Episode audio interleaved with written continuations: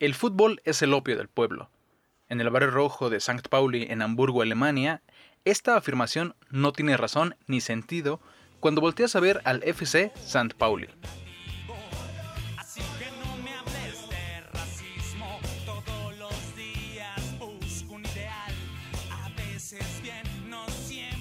A veces parece que la conciencia social no es algo que se encuentra en un estadio de fútbol, ni entre sus dirigentes, jugadores o aficionados la conciencia y la identidad representativa del St. Pauli lo han llevado a ser conocido como el club más progresista del mundo. Banderas del Che Guevara, esvásticas tachadas, la frase lo único que importa es el amor, con la imagen de dos hombres besándose en un pasillo del estadio. Eso es el FC St. Pauli. Es tan arraigada su ideología que se mezcla perfecto con la identidad de lucha de la banda de ska mexicana Panteón Rococó.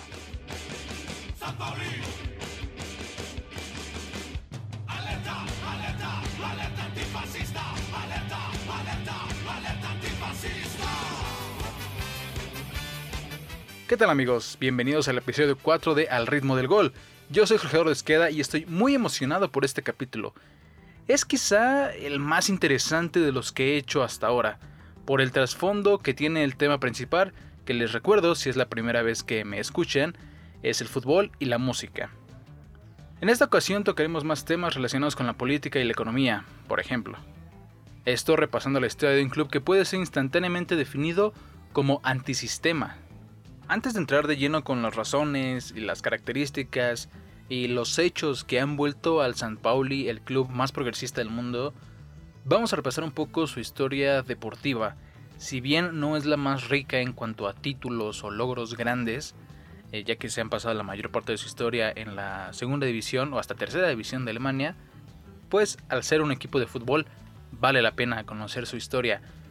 El San Pauli fue fundado oficialmente el 15 de mayo de 1910 en Hamburgo, Alemania, aunque su historia data de algunos años antes, 1905-1906 más o menos.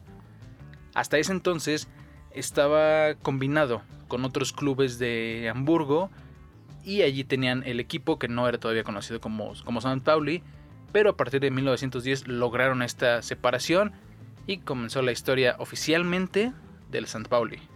Desde su creación no estaba la Bundesliga como la conocemos.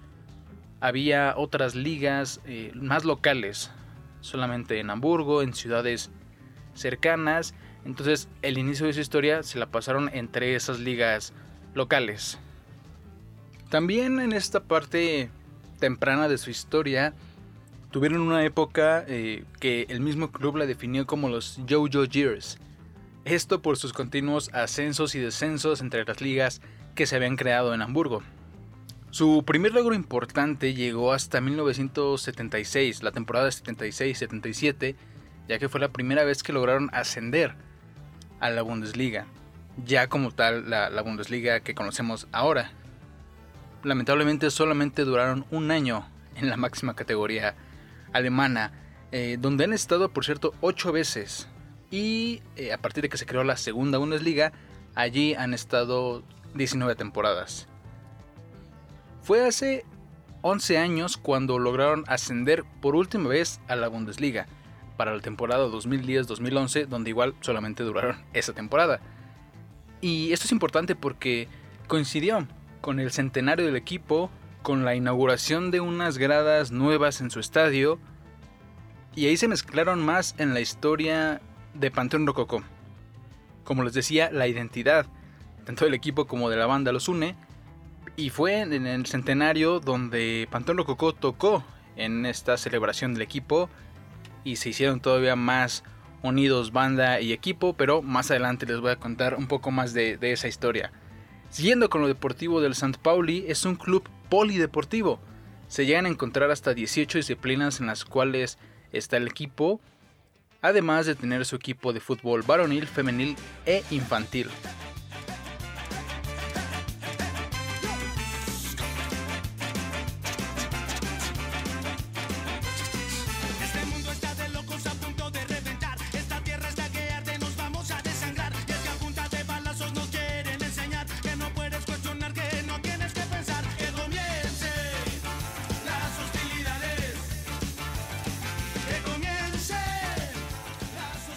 Como les dije al inicio, el San Pauli tiene bien definida su ideología ahora, en tiempos actuales.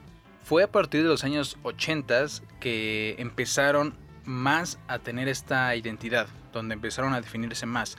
Sin embargo, en su etapa temprana como equipo, tuvieron ciertos momentos históricos que si bien no, no crearon la identidad del equipo, los iban llevando hacia un lugar que, iban a alcanzar muchos años después. En ese momento la, la dirigencia del equipo no sabía la ideología que iba a tener el club, pero tomaron varias acciones que nos decían que el St. Pauli tenía cierto espíritu rebelde e inclusivo, por así decirlo. En 1933, y había un término, también una ideología política y social, conocida como el Gleichschaltung. Esto era el control nazi sobre el individuo, completamente sobre, sobre el individuo y que el nazismo pues tuviera eh, todo en sus manos. Una de las cosas que buscaba el Gleichschaltung era el expulsar judíos de los equipos deportivos.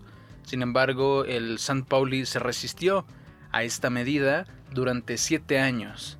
Hasta 1940 fue cuando pudieron permitir todavía a judíos en el equipo y en 1940, bueno, no soportaron más la presión, además de que los destrozos de la guerra llevaron a varios torneos a, deshacerse, inclusive varios equipos, como sus jugadores eran reclutados para la guerra, pues se tenían que, deshacer y el San Pauli pues tuvo que tomar esta, medida de expulsar a los judíos de sus equipos. Otro de los momentos históricos para el San Pauli eh, fue que permitieron la, entrada a su equipo del primer jugador de raza negra en toda Alemania, llamado Guy Acolaste, que fue un futbolista togolés. Esto nos marca, les digo, esta cuestión de, de rebeldía contra las reglas que imponían en este caso los nazis, y la inclusión, al traer tanto a judíos como a futbolistas de raza negra, siendo un togolés el primero. El momento exacto en donde el club empezó a formar su idea, a forjar sus ideales y su identidad como club, y, en, la sociedad, en la ciudad donde estaban, fue a partir de 1980, ya que gracias al desarrollo del distrito eh, ayudó a la construcción de esta identidad. En Hamburgo, el puerto de St. Pauli es conocido como la zona roja. Eh, ¿Por qué es esto? Bueno, cuando los marinos llegaban a los puertos e ingresaban a los bares y a todos estos lugares de centros nocturnos en aquellos años de los 80 tenían dos una lámpara. Tenían una lámpara que tenía un lado blanco y un lado rojo.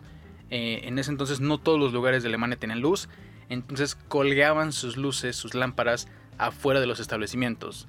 La luz blanca apuntaba hacia adentro del lugar y la luz roja hacia la calle.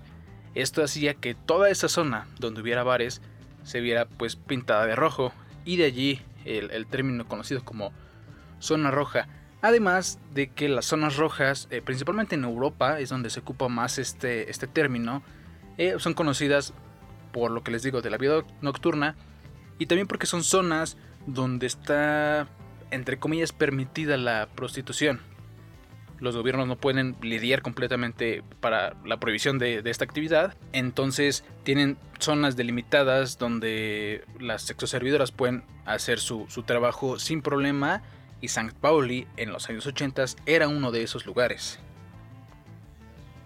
Esto llevaba a que, a que personas con ideología de izquierda eh, fueran llegando a, este barrio de, de St. Pauli, se fueran congregando y pues como el equipo ya estaba ahí, se, iban se pasaban del bar al, al estadio a apoyarlos. Las personas que llegaron al estadio Millern estadio del St. Pauli, además de ser reconocidas de izquierda, fueron conocidos como anarquistas, como antifascistas, además de que los aficionados empezaron con esta idea en contra de, los hooligans y los nacionalistas que estaban eh, como de moda, por así decirlo, en otros clubes en esa época en Alemania. A pesar de estar en contra, llegaron a tener gente con esa ideología, aficionados con esa ideología nacionalista y, de hooligans. Eh, sin embargo, los, los aficionados mismos del equipo lo sacaron.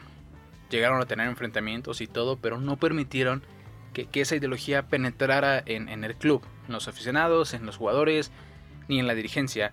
Entonces ellos mismos lo sacaron y, se quedaron con esta ideología izquierdista, anarquista, antifascista. Justamente en 1980 se dio algo que, que ayudó a potencializar esta ideología del club.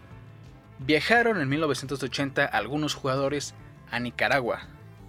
Esto para apoyar a las brigadas de solidaridad con la revolución sanidista. Estas brigadas ayudaban de cierta forma a, reactivar la economía después de la revolución y los destrozos que habían tenido. Y la mayor parte de las brigadas, de acuerdo a lo que leí, ayudaban con la plantación de café, con los agricultores y todo, todo esto que, estaba en Nicaragua. Allí es donde llegaron varios jugadores a apoyar. En 2005 se dio otro hecho que marcó también la, la ideología de este club. Todo el equipo viajó a Cuba para jugar un partido contra la selección de la isla centroamericana y pues también toda la, ideología cubana del Che Guevara, de Fidel Castro, pues le agradó mucho a los jugadores, a los dirigentes, a, los aficionados que pudieron acompañar y les, les, agradó esta idea y las empezaron a, a, adoptar de cierta forma en el estadio, con lo que les decía al principio, inclusive el tener banderas de El Che Guevara en su estadio. Al ser un equipo de fútbol, evidentemente va a tener ciertas rivalidades deportivas. En este caso las podemos dividir en dos. Aquella que es por tradición y otra que es por ideología, como tenía que ser con un equipo como el St. Pauli. La primera, que es una rivalidad por tradición, es con el Hamburgo SV. En este caso por ser los rivales de ciudad y tener su propio derby que han disputado pocas veces en la Bundesliga, pero han llegado a hacerlo. Y del otro lado están las rivalidades por ideología. Y aquí entra algo muy interesante también. El equipo Hans Rostock es el acérrimo rival del St. Pauli, porque las ideologías son completamente diferentes, que vienen desde los aficionados. Sus aficionados se catalogan a ellos como ultras de derecha, con ideologías completamente eh, nacionalistas y contrarias a lo que representa el St. Pauli. Esta, esa rivalidad nació a partir de los años 90, después de que las, las ideologías de los hooligans llegaron a Alemania, pues un equipo que lo afianzó muy bien, ese, ese tipo de aficionados, fue el FC Hansa Rostock. Y pues ya llevan casi 30 años con, con esta rivalidad algo muy interesante y que nos revela qué tan grande es la rivalidad es que inclusive eh, fue el punto de partida para hacer una película en 1993. La película se llama en español, porque la verdad en alemán está un poco complicado decirlo, se llama Juego de Destino. Y nos cuenta la historia de un Romeo y Julieta moderno, bueno, para el, año de 1993, pero centrado en un ambiente futbolístico. El protagonista es Roland, quien es un fan del St. Pauli y se enamora de Connie, que es una camarera fanática, como tiene que ser, del Rostock. La trama de la historia, para no contárselas todas si es que quieren buscar y ver la película, gira en torno al amor imposible, entre comillas, entre Ronald y Connie Ronald viaja a Rostock para ver un partido entre ambos equipos, conoce a Connie, se enamoran, hay una pelea entre aficionados y Ronald después de la pelea y del partido regresa y de manera muy romántica le deja su bufanda a, Connie. Obviamente la bufanda era del St. Pauli. Tiempo después Roland regresa para empezar a salir con Connie, pero el hermano de Connie encuentra la bufanda del St. Pauli y pues obviamente no le gusta que su hermana está saliendo con un aficionado del equipo rival. Después, pues obviamente tienen problemas con el hermano de Connie, después con el amigo de Roland, que tampoco está muy de acuerdo en esta relación, ah, pero al final el amigo lo acepta, entre comillas, pero el hermano de Connie es quien no lo acepta. Viaja hacia San Pauli en un partido de este equipo y apuñala a Roland después de una pelea entre varios eh, amigos que llevaba el hermano de Connie, Roland, termina apuñalándolo afuera del, estadio y la escena final pues me parece muy interesante porque lo deja abierto el director. No nos dice si Roland sobrevive después de que lo apuñalan y queda en brazos de Connie. No nos dice si sobrevive, si se muere, si su relación al final puede ser. Pero me parece interesante esta historia de, de Romeo y Julieta moderna y con un contexto futbolístico y pues nos habla de que las ideologías de ambos equipos pues están bien marcadas en Alemania, tanto que, una película puede reflejarlo de esta forma.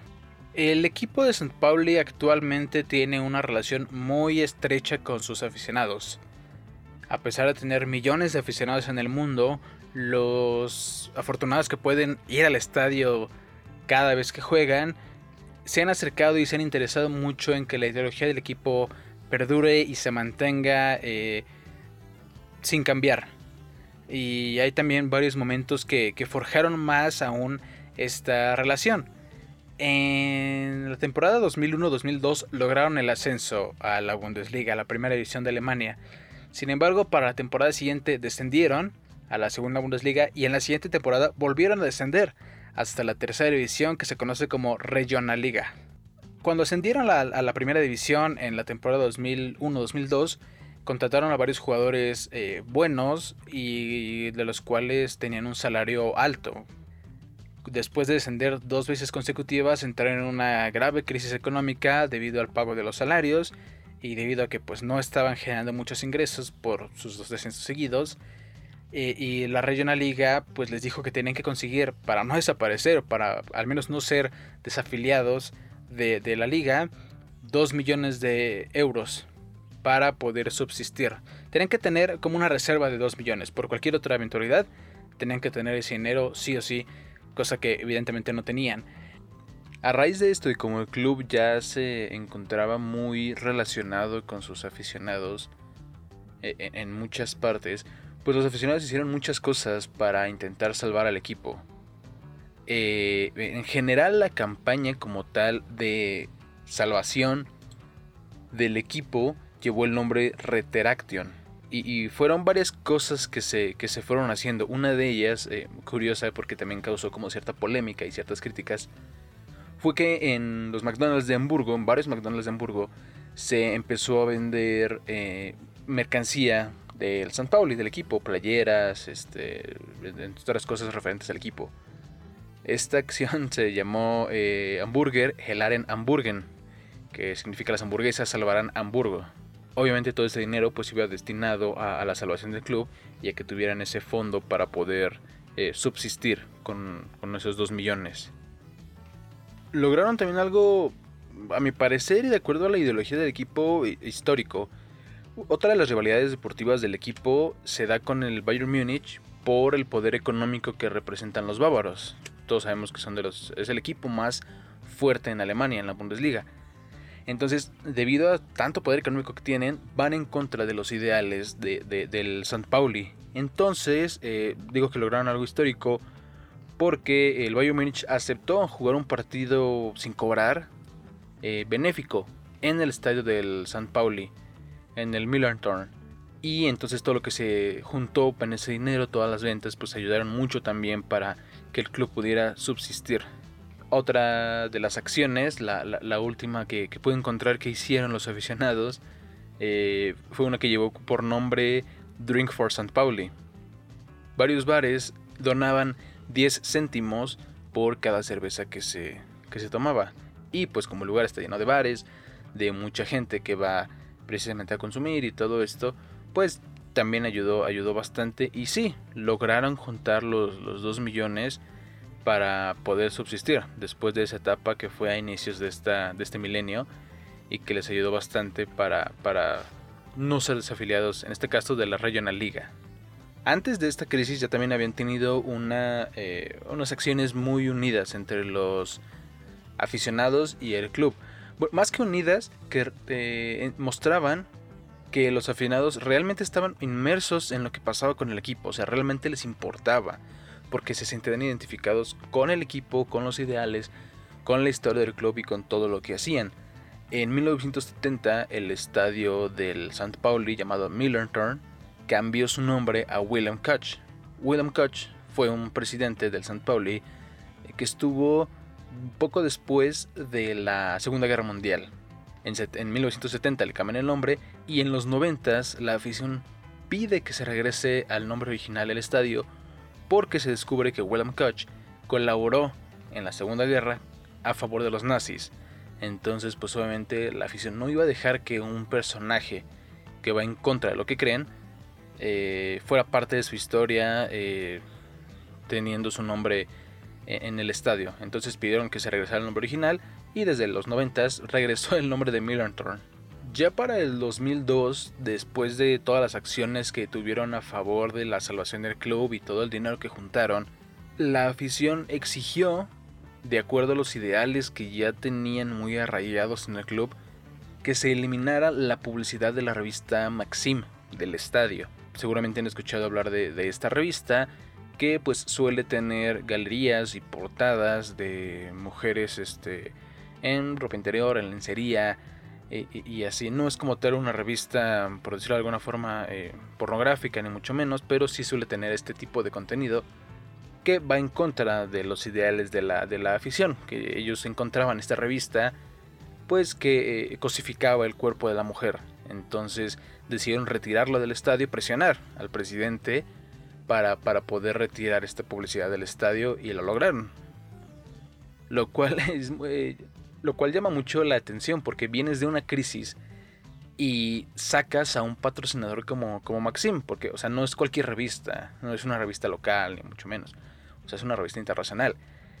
Y, y que un club saque a un patrocinador que seguramente le deja mucho dinero por patrocinarse en su estadio, pues llama mucho la atención, ¿no? Eh, es de, es de respetarse, yo diría, porque no hay muchos clubes que sepamos que, que llegan a hacer eso.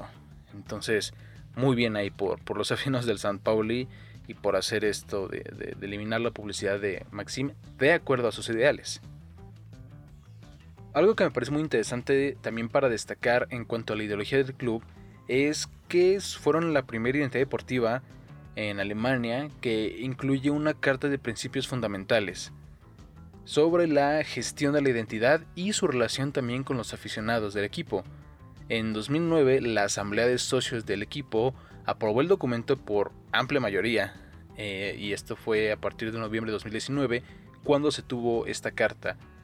La carta consta de 15 puntos eh, que se relacionan con varios aspectos eh, dentro de la cancha y fuera. Algunos de ellos son la esfera sociopolítica, la representación del distrito de Sankt Pauli, valores de deportividad y cumplimiento de los derechos humanos, reconocimiento de las diferentes secciones deportivas, como les decía el St. Pauli es un club polideportivo y además de equipo varonil, femenil e infantil de fútbol, participan en otras 18 disciplinas. La carta también habla acerca del comportamiento de los aficionados, el respeto a la hinchada rival, las relaciones con la comunidad local, reglas de patrocinadores que se ven muy bien ejemplificadas con el caso del, de Maxim, y el respeto al medio ambiente. Entonces esta carta, pues, ¿qué más claro nos queda la, identidad del club? ¿no? no es nada más que digan nosotros vamos, nosotros creemos en esto, sino que tienen un documento como tal en el club que dice nosotros creemos en esto y vamos a hacer estas cosas de acuerdo a nuestra ideología.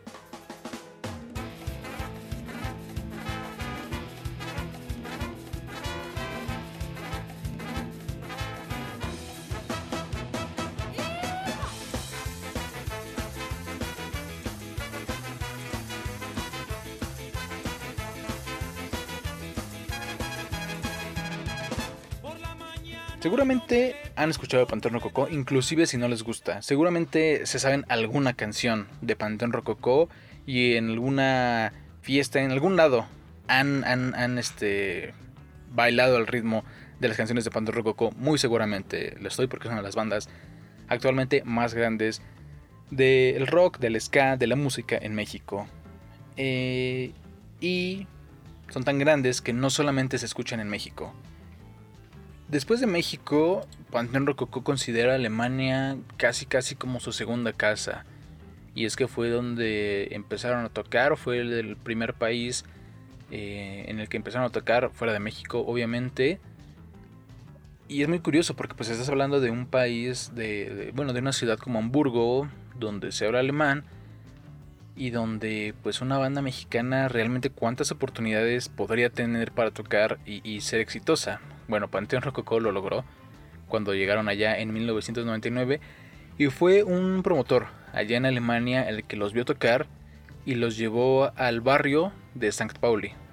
allí tocaron en algunos bares de, de St. Pauli y conocieron el estadio, conocieron la ideología que ya tenía el equipo, los jugadores y, todo esto. Y en sus primeros viajes llegaron, los llevaron a conocer el Miller Turn Stadium y quedaron impactados y fascinados con lo que vieron en el estadio. Como les decía al inicio, pues el estadio tiene banderas del Che Guevara. En ese entonces cuentan los de Panteón Rococó que también encontraron banderas del subcomandante Marcos, de Emiliano Zapata y banderas a favor del movimiento de la comunidad LGBT. Cuentan, y, textualmente lo digo, eh, sintieron que estaban en el lugar correcto con el equipo correcto.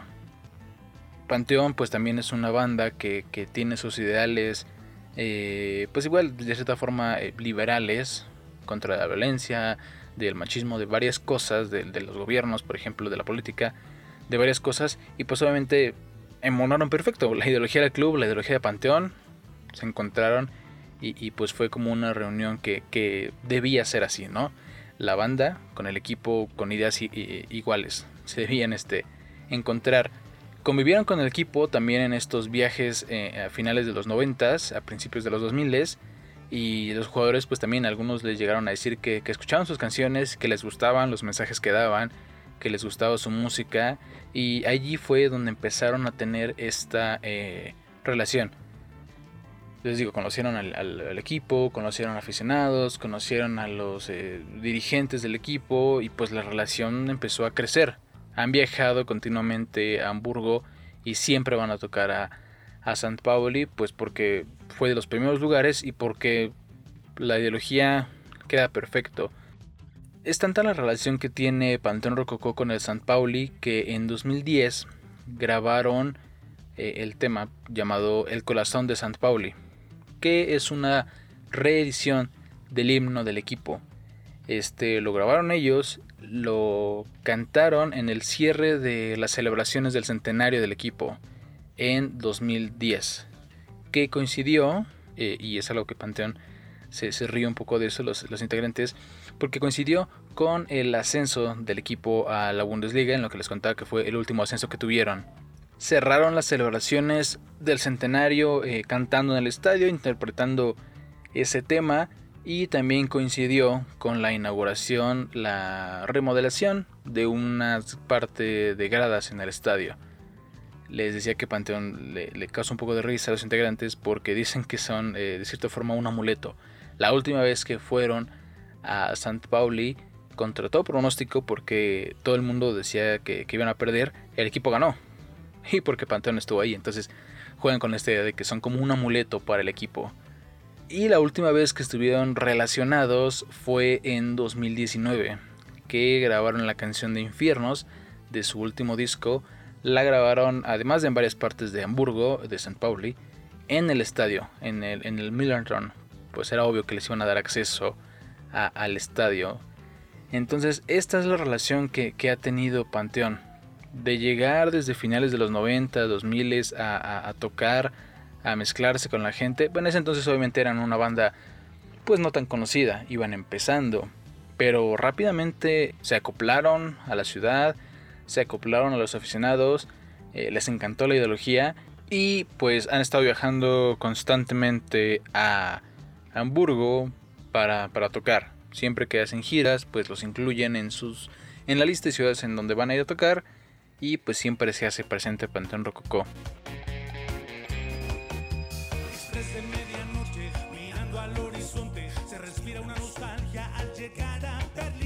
mis ojos se se adormece. Esto de extrañarte en verdad no tiene fin. Tengo ganas de marcarte, quizás no estés tan lejos. Tal vez en un momento me respondas por fin. ¿Qué hago en este sitio? Bueno amigos de Al ritmo del gol, hemos llegado al final de este cuarto episodio. Eh, espero que hayan encontrado toda la información que les di tan interesante como yo al momento de buscarla. La verdad es que al momento de hacer toda esta investigación, de ir recabando datos, de seleccionar qué, les iba a decir y también descartar muchas otras cosas, porque hay varias cosas que, que, no cabían en este podcast, porque la verdad el capítulo iba a ser muy largo, pero creo que les dije lo más importante. Como les decía, se me hizo muy interesante dar toda esta información. Cuando encontré la relación del equipo con la música, con Pantón Rococó, pues dije, perfecto, perfecto el tema para compartirlo en Al ritmo del gol. Espero que les haya gustado, que eh, lo compartan con sus conocidos, con alguien que les guste Panther Rococó, con alguien que les guste en los equipos desconocidos del fútbol. Eh, inclusive si no les gusta, también compártanlo para que les den sus, sus opiniones y podamos llegar a más personas. Para cualquier duda, comentario, sugerencia de tema, cualquier cosa que me quieran decir, me pueden contactar en mis redes sociales. En Facebook estoy como Jorge Eduardo Esqueda. En Instagram me encuentran como arroba gedesmo con J al inicio. En Twitter como arroba gedesmor con J también al inicio. Y ahí me pueden mandar sus comentarios, sugerencias, cualquier cosa que, que, puedan decir sobre este podcast. Y si les gustó, por favor compartan. Nos vemos en la siguiente emisión de Al ritmo del gol. Yo fui Jorge Eduardo Esqueda. Hasta la próxima.